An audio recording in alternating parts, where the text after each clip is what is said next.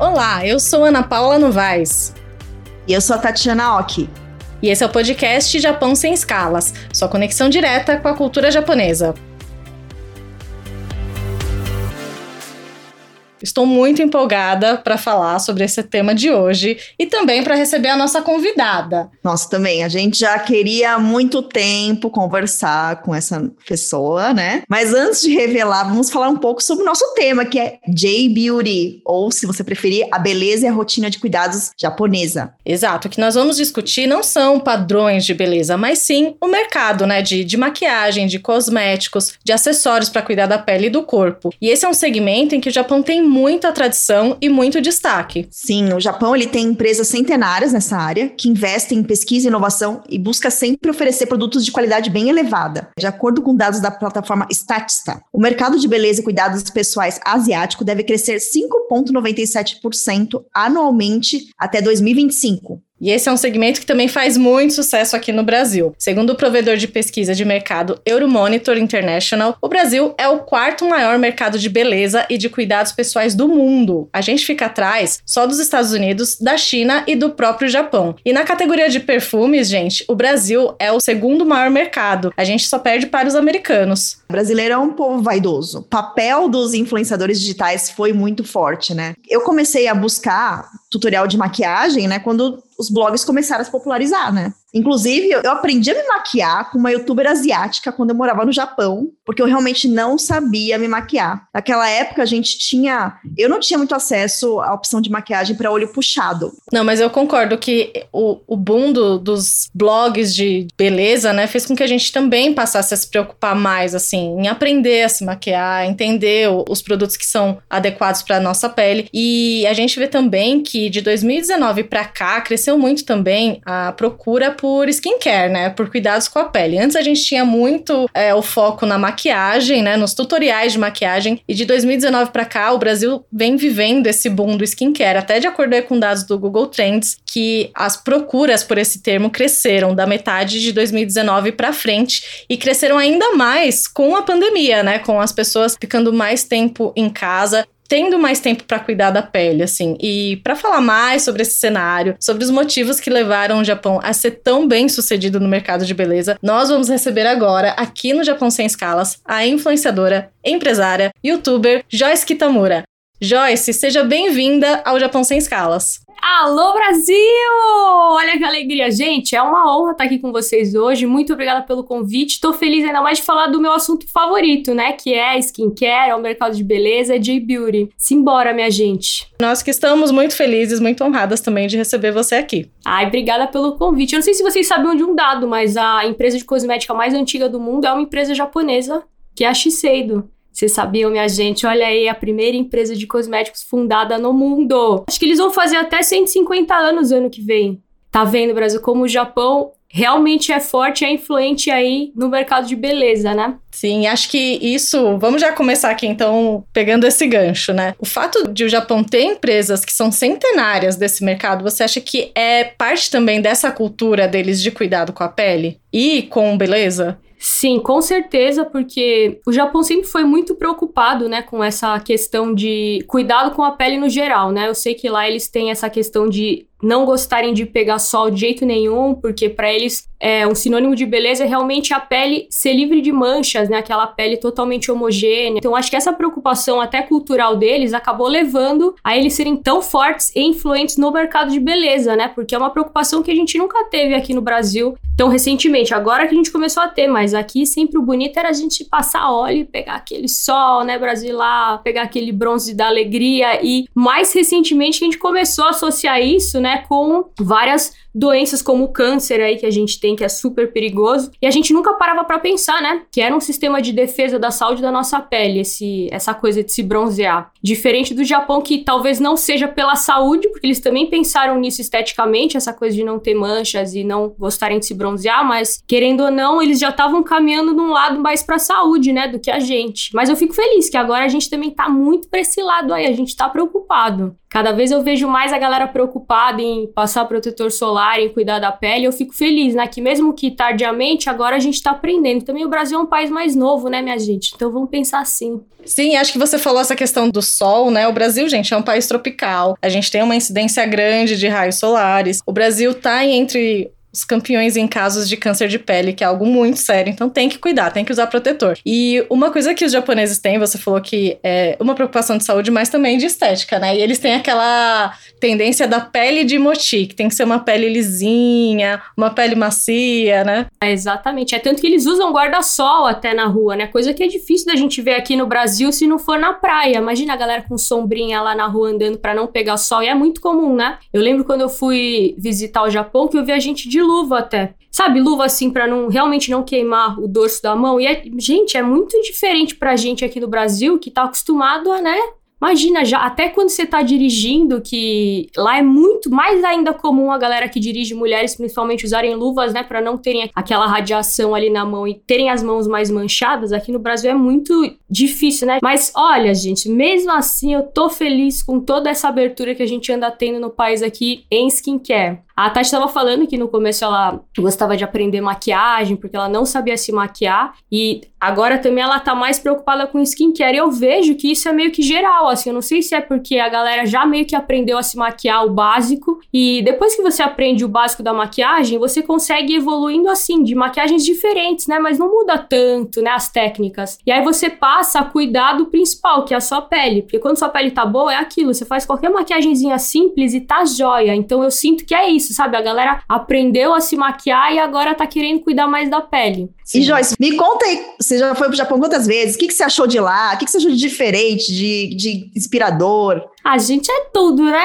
Olha, Brasil, não é porque sou descendente, porque posso falar pelo meu marido que não é e ficou alucinado. É que a cultura é muito diferente da nossa. Então, quando você conhece o país, você fica impressionado realmente pela, sabe, por esse contraste cultural. Tanto que eu já conheci alguns países da Europa, né? Estados Unidos, e, sabe, é diferente, é muito legal, mas, gente, não se compara Sabe, é o Japão, menina, parece até que estou puxando um saco aqui, Brasil, mas é que você chega lá e você tem o contraste daquela coisa completamente antiga, daquele templo e a galera lá de kimono e do lado, menina, tem cinco máquinas de suki que você nunca viu na vida e você pode provar sucos de sabores de frutas, você nunca pensou que você ia poder provar, sabe? É muito. Olha, a tecnologia é realmente uma loucura. Eu fui duas vezes, é meu país favorito e, gente, eu só estou à espera da vacina, meu, porque eu sou realmente apaixonada. Todo mundo que eu conheço que já foi pro Japão fala que foi o país que mais impressionou. E a gente sabe que na sua última viagem ao Japão você visitou uma fábrica lá de cosméticos, né? Fui! Conta pra gente também como foi essa experiência, porque você já visitou também fábricas de cosméticos aqui no Brasil e eu queria saber assim, o que tem de diferente? Qual o segredo dos japoneses?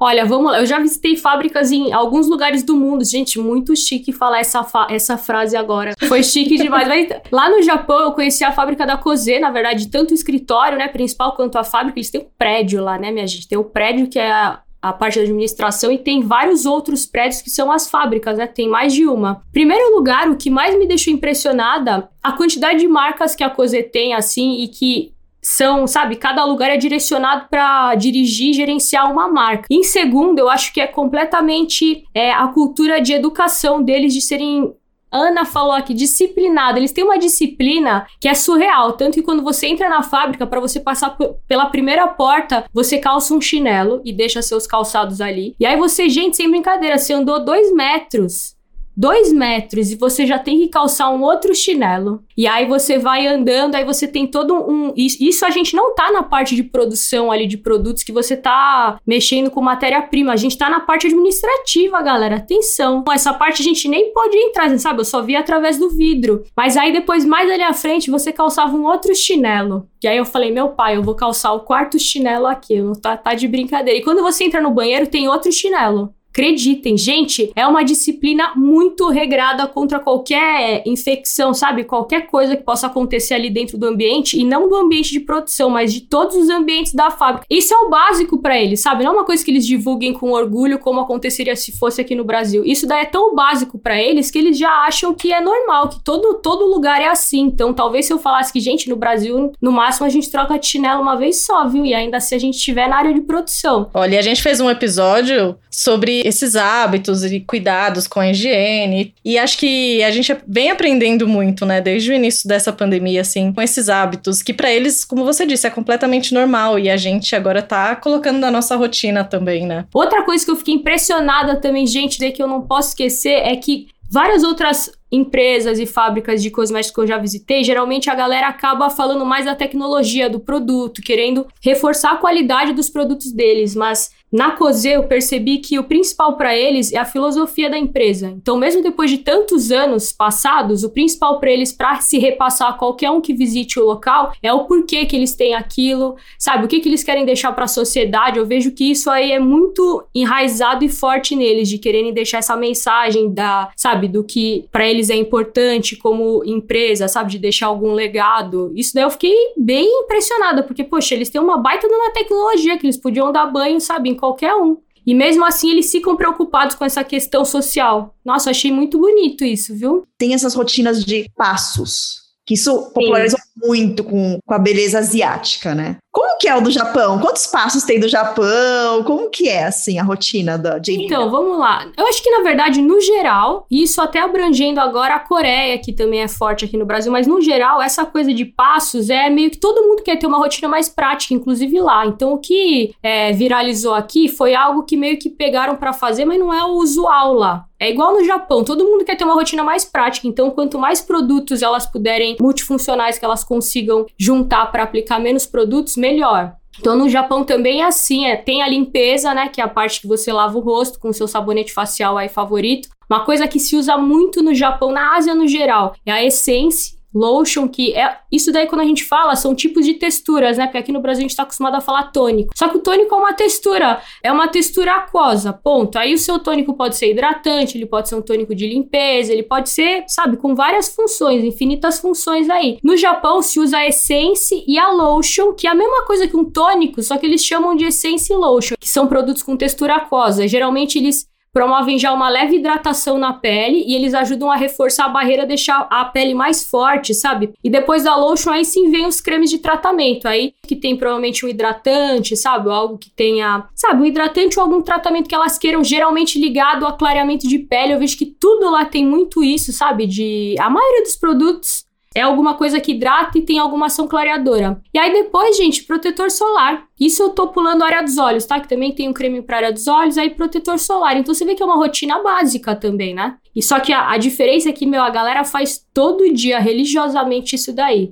Outra coisa que eu notei é que a maioria das mulheres estão maquiadas na rua. É uma maquiagem leve, tá? Não é a maquiagem daqui, é uma base que elas aplicam, sabe? Um batonzinho Sempre é tem um palme, né? E no olho uma sombrazinha que tem uma cintilânciazinha marrom ali, coral, bem levezinha. Então, isso já é outro passo, porque quando você aplica mais uma camada com uma base, você está reforçando mais ainda o FPS, sabe? O fator de produção solar na rua. Então, por isso que eu vejo que, querendo ou não, contra melasma, né? Que a gente vê que o melasma piora ainda mais com o sol com o sol, exatamente. Então a gente já vê que elas ainda têm essa de usarem ainda uma base na rua. Então é fogo, porque olhando a pele de perto, tá todo mundo com a pele perfeita.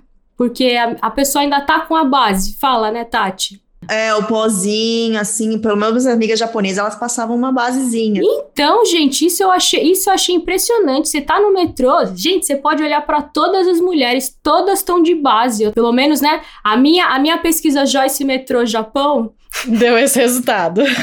traz essa resposta aí que eu acho muito. Olha, Brasil, pelo menos acho que 90% das mulheres lá estão sempre maquiadas diariamente, assim como a base. E os homens também cuidam da pele no Japão, né? Porque a gente tá falando das mulheres aqui, da maquiagem e tal, mas os homens também têm essa rotina de cuidado, né? Tanto que lá tem muitos produtos voltados ao mercado masculino, muito mais do que aqui. Então, essa lotion que eu tô falando, esse protetor solar, tem a versão main. Eles realmente se cuidam, viu, minha gente? Uma coisa que eu sei que tem de diferente lá, que a galera usa, são são tipo loções pro cabelo, né? Você já viu, Tati? Que é tipo alguma coisa para ajeitar o cabelo de manhã antes deles saírem. Lá tem muita variedade. A gente tem marcas hoje no Brasil, né?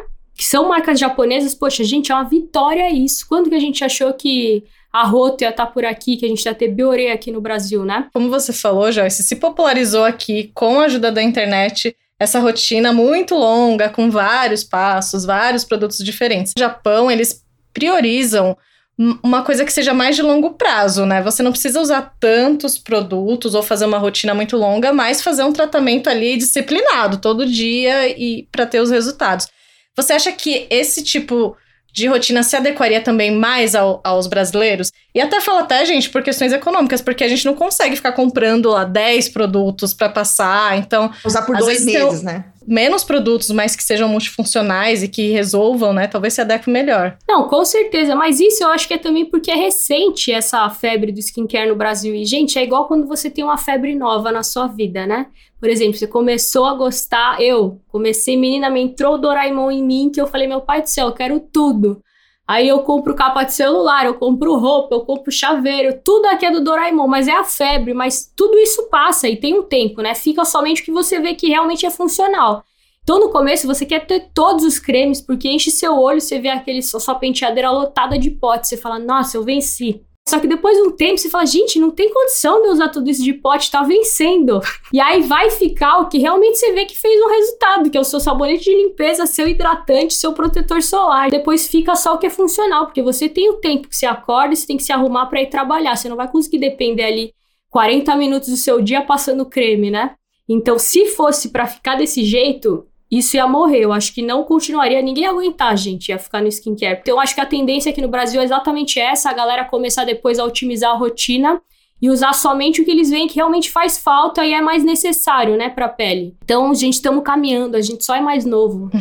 estamos aprendendo com os asiáticos. Vamos aprender agora um termo em japonês, né? Vamos. Estou ansiosa para aprender a expressão de hoje porque tem a ver com o tema. Eu também quero, hein? Vou anotar já. Inclusive, né, também o canal de YouTube Fala em Japonês da Sensei Sara Fuidio. Vamos ver a lição que ela separou pra gente. Olá, pessoal! Meu nome é Sara Fuidio e hoje eu vou ensinar uma palavra muitíssimo útil, principalmente para quem curte cosméticos. A dica do Nihongo Shiranai do episódio de hoje é a palavra uruoi. Uruoi. Tenho plena certeza de que quem mora no Japão ou quem consome produtos japoneses já viu essa palavra nas embalagens de produtos para skincare. Mas o que será que ela quer dizer? Uruoi significa pele aveludada, com aquela umidade ideal. Vamos repetir? Uruoi. Uruoi. Agora eu quero ver todo mundo lá correndo ver se as embalagens têm essa palavra e aprendendo ela, hein? Espero que a dica de hoje tenha sido útil e vejo vocês no próximo episódio. Então vai, Tati, repete para ver se eu aprendi também. Ó, oh, eu não sabia esse termo, é uruoi. Uma sensei explicou, geralmente vem aí no, nos produtinhos que a gente compra, tem essa diferença. E as embalagens do rótulo, que tudo tem um bebê na frente. O meu pai, isso aqui eu tô na parte infantil, eu tô na parte errada. Onde é que será que eu vou na parte que não é coisa para bebê? Depois que eu fui saber, né? Que aquilo é porque eles colocam como exemplo. É um rosto de um bebê no rótulo e você vai ficar com aquela pele, né, Brasil, do bebê, de tudo, né? Maravilhosa. Aí você vê que loucura. E é diferente pra gente, porque aqui você botou uma criança no rótulo, é infantil o produto. Você, ah, não, isso aqui é pro bebê. Não, e é muito legal que as embalagens também, né? Eles fazem aquelas linhas especiais com personagens. Então tem muita embalagem fofa também. Eu acho que o design das embalagens também são muito bonitas. Eu vejo a preocupação que eles têm contra o, o, uso da embalagem, que é algo diferente aqui. Então, eles têm a preocupação da embalagem de bisnaga não ter ponta, que é para não machucar um idoso, né? Ou uma criança quando for usar o protetor solar. Os produtos saem fácil. Tanto de qualquer embalagem, eles são muito fáceis de usar. Então, essa preocupação com embalagem eles têm é muito forte. Eu acho que é porque a indústria do cosmético já é muito antiga lá como eles são os primeiros, então talvez eles já tenham passado por todas essas etapas. Gente, é só isso que me segura a acreditar que a gente aqui vai melhorar nas embalagens um dia também. A gente tem que ter fé. É novidade até, né, pra gente, assim, Sim. essa questão de skincare. E, e você, Joyce, que acho que é uma das principais, se não for a principal referência nessa questão no Brasil, fala pra gente aí, assim, qual que é a sua principal dica, assim, de, é, de aprendizado? Sei lá, não é só, só skincare, também alimentação, tem alguma coisa que você fala, nossa, isso aqui é, é um aprendizado que eu, que eu trago, assim, do Japão, sobre a J-Beauty? Olha, se eu for falar de aprendizado mesmo, para mim é, é, o uso do protetor solar diariamente. Eu acho que tudo que você fizer de skincare, o que você mais vai ver diferença é se você começar a usar protetor solar todo dia. E não é rápido. Gente, é depois de uns três meses você fala: caramba, minha pele realmente, gente do céu, minha pele realmente mudou.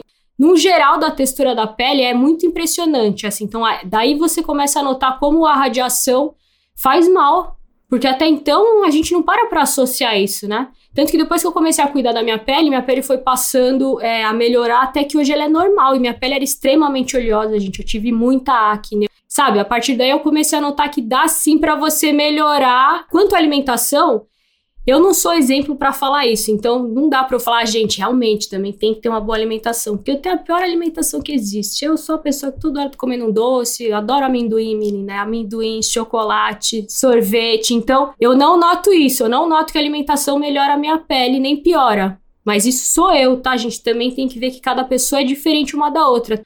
Mas eu não tenho isso. Meu realmente com o skincare eu consigo cuidar bem da pele. Claro que ao longo desses anos para eu conseguir ficar com a pele que eu tenho hoje não foi só o skincare. Claro que eu também fiz vários tratamentos com a minha dermatologista, eu fiz microagulhamento, eu fiz peeling. São vários fatores, né? Então também, Brasil, para você não ficar com aquela esperança que só usando um creme mágico sua pele vai mudar completamente. São, é uma união de coisas, tá? Para você atingir um objetivo ali, principalmente calma, que demora, viu? É, resiliência, é disciplina, outra né? característica né? japonesa, né? Sim. Disciplina e resiliência.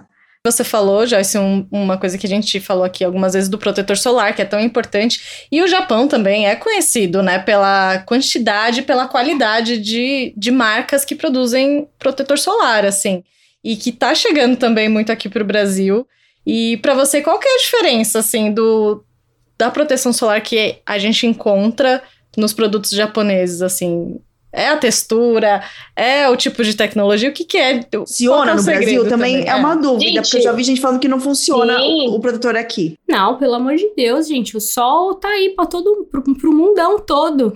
Então não teria como eles fazerem um protetor que só funciona lá, porque o verão no Japão também é muito fala, tá? É complicado, hein? Você olha, você transpira. 40 e poucos graus, não é? 40 e poucos graus na umidade, que lá eles têm um, um clima úmido, então imagina Lá a galera sua muito mais que aqui no verão, exatamente por causa dessa umidade do, do clima. Então, quanto à potência de proteger, não tem nem o que a gente duvidar, mas eu acho que o diferente é tudo, que ela simples. Eu acho, inclusive, que o Japão está fazendo com que o mercado nacional melhore muito no quesito proteção solar, porque é uma coisa que antes as empresas entregavam o que elas faziam, e é isso, galera. Aceita aí, esse é meu toque seco. Parece óleo? Parece, mas esse é meu toque seco. Então aceita aí que é isso que eu tenho. E com a chegada das empresas japonesas vendendo protetor solar aqui e da facilidade para a galera comprar de fora, o mercado começou a analisar que, olha, ou a gente vai tentar melhorar essa tecnologia e vai entregar o que o público realmente quer, ou a gente vai perder espaço para eles. E foi se perdendo muito espaço, ainda se perde, mas eu vejo uma movimentação das empresas, eu vejo eles se movimentando para tentar melhorar as formulações, melhorar a tecnologia. Já no Japão, eu acho que eles têm essa tecnologia tão elevada no quesito proteção solar, porque sempre foi algo muito importante para eles. Então, acho que eles têm muito mais anos aí nessa luta. Porque lá é um país que tem também a galera de pele seca, no inverno também é um inverno rigoroso e frio, mas no calor é um calor também infernal e úmido. Então, tinha-se também que ter um protetor que não saísse tão facilmente com suor, que não deixasse a pele completamente oleosa e cebosa, porque eles queriam um protetor mais sequinho. E aí, talvez ao longo dos anos, eles foram desenvolvendo a tecnologia de filtros ali até eles conseguirem chegar nesse protetor que agradava o público deles. Esse é o principal, porque isso faz com que o mundo inteiro comece a se movimentar para melhorar seu produto. Sim, acho que a gente tem que falar também que as empresas japonesas investem muito em pesquisa, gente. São anos de pesquisa até um produto chegar no mercado, que é importante também a gente valorizar a ciência, né? Tudo é feito com muito cuidado, muita pesquisa. Sim, então, todo o lucro de uma empresa, isso para todas, tá? Uma parte é retirada para você investir em pesquisa e desenvolvimento para você lançar novos produtos e aprimorar os produtos que você já tem feito. E os japoneses são dos que mais investem em P&D, isso quer dizer que eles tiram uma das maiores porcentagens tá, do lucro deles para investir novamente em pesquisa e tecnologia.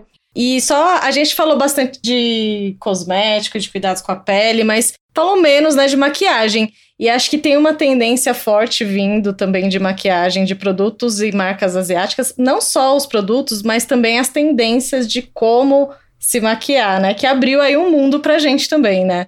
Porque por muitos anos nós ficamos seguindo ali o padrão do que tinha na internet, que muitas vezes era influenciado pelo que estava rolando entre as celebridades americanas, aí fazer aquele olhão esfumado. E abriu-se um mundo também com as possibilidades é, e com um contato maior com o mercado asiático, né? Uhum, não, com certeza. O mercado de skincare asiático é gigante, mas de maquiagem também é grande. Porque, como eu falei para vocês, estava todo mundo maquiado lá, na, lá no Japão, Brasil. Então não é brincadeira. Eu acho que a primeira coisa que a gente nota aqui são, é a mudança de texturas. Então, agora eu vejo várias marcas lançando blushes cremosos, batons com efeito, sabe, um efeito aveludado. Isso é completamente do mercado japonês, do mercado asiático no geral, porque lá eles gostam muito dessas texturas mais cremosas, né? Inclusive, podem notar que tá, tá vindo muita sombra a pele com glow, a pele com glow. E aí a pele com glow, ela fica mais bonita com, uma, com um blush que tem também, sabe, uma textura mais cremosa. Isso eu vejo que eles estão lançando agora e é completamente tendência de quando eu tava lá. E outra coisa que eu também vejo é, são sombras com muito brilho. E aí fica estranho a gente pensar, nossa, mas sombra com muito brilho sempre teve. Mas sabe quando você só usa aquela sombra com um glitterzinho, um brilhozinho, uma cintilância e ela é clara? Isso eu tô vendo várias marcas lançarem aqui. é, gente, isso no Japão é o que elas usam. Elas usam muito brilho, tanto que não é toda sombra que você vai ver, ela parece, ela tem glitter, ela tem cintilância. E ela não é o, o, forte a cor, ela ser, ai, preta com glitter. Não, ela é uma sombra translúcida que ela tem um brilhozinho. Eu tô vendo muitas marcas lançando isso aqui, isso é muito tendência lá, né? Ai, gente, também o batom, o jeito de você usar o batom, que agora também eu tô vendo direto fazendo esfumadinho nos lábios. E isso é totalmente das asiáticas, porque elas não têm costume de aplicar o batom igual a gente que aplica em tudo. Elas aplicam mais no meio e elas esfumam com o dedinho, assim, sabe, a boca. E aí você fica com aquela boca esfumada. E vocês podem olhar o perfil da galera de maquiagem, tá? Muita gente tá fazendo boca mais assim. E eu vejo também que é essa coisa da entrada do mercado asiático de maquiagem aqui, assim, do pessoal fazendo igual. Isso você faz exatamente com esse tipo de batom, que é mais aveludado, mais mousse, né? Que é o mesmo que a galera também usa pra blush. Lá é assim, menina, no Japão é dois e um. Você pega o blush, ele é blush, ele é batom. Agora aqui também a gente tem no Brasil, tem um monte de marcas lançando. E é a mesma coisa, dois em um. É blush, é batom. Aí, se quiser, você passa até um pouquinho na pálpebra para dar uma corzinha. E é porque é uma textura mousse, sabe? Uma textura que não fica grudenta, que espalha, que é uma beleza. E seca e fica meio que uma textura de pó. Isso sempre teve no Japão, né? Sabe? Esse tipo de produto que depois ele seca e ele fica meio pó. É impressionante como o Japão dita tendência. Você vai lá, você vê. Isso é normal. Aí você vem para cá uns anos, demora um tempinho. Sim, demora um tempo, mas vem. E o negócio vem como uma onda. Assim. Gente, vocês querem ver tendência? Vai pro Japão, porque você vai descobrir. E outra coisa que eu reparei é que os japoneses consomem a moda mesmo do jeito que ela é desfilada. Nossa, isso eu achei muito diferente. E aí você vê um japonês na rua com a roupa igualzinha do desfile, que você fala, menina, não é que tem alguém que usa? Homens, inclusive, né? Eles usam muito, assim, eles têm muito esse apelo pra moda. É, a gente encerra, assim, só para as pessoas entenderem que é, o J-Beauty, ele reflete um pouco das tendências asiáticas, né? A, a Ásia ficando cada vez mais forte, o Japão, claro, incluindo nisso. Com certeza.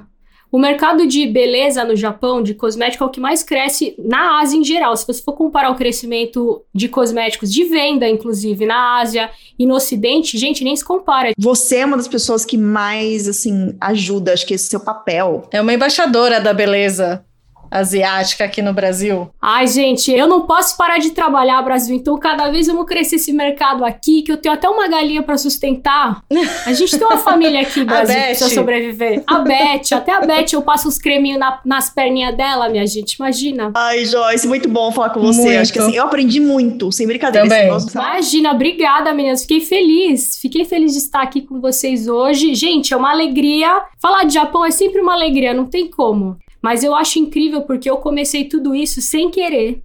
Sabe, eu também não tinha nenhuma japonesa para eu poder aprender a me maquiar. Então eu comecei me maquiando sem saber até o que eu estava fazendo. Imagina, ensinando os outros a fazerem o que nem eu sabia que eu estava fazendo. E aos poucos eu fui também aprendendo, e eu acho que foi um aprendizado junto com o público que ia me assistindo, porque a gente foi evoluindo junto. Tanto eu conseguia falar melhor, explicar melhor as coisas para as pessoas e também ensinar coisas melhores, né? Como as pessoas também iam aprendendo e iam me ensinando. Então foi uma troca assim e foi sem querer, Brasil. Por isso que eu falo, gente, obrigada. Estamos aí hoje, graças a vocês. E foi realmente sem querer, mas é uma alegria saber que hoje eu consigo inspirar tantas asiáticas, sabe? A conseguirem se maquiar e se sentirem mais bonitas e até se aceitarem também. Eu recebo muitas mensagens de meninas falando que se achavam feias e depois de mim elas começaram a ver mais beleza, sabe? Nos olhos delas e realmente ficarem felizes por elas serem descendentes e terem essa beleza asiática. Isso é, isso é demais, sabe? Isso daí é que dá um orgulho pra gente continuar sempre. É isso, obrigada, Joyce. Muito obrigada, Joyce. Obrigada mesmo, assim, você é uma simpatia. Oh, meninas, obrigada eu. Vamos agradecer então vocês que estão escutando o nosso podcast. Siga a gente nas redes sociais. E é isso, pessoal. Domo arigatou gozaimashita. Tchau, tchau. Obrigada, Brasil. Sayonara.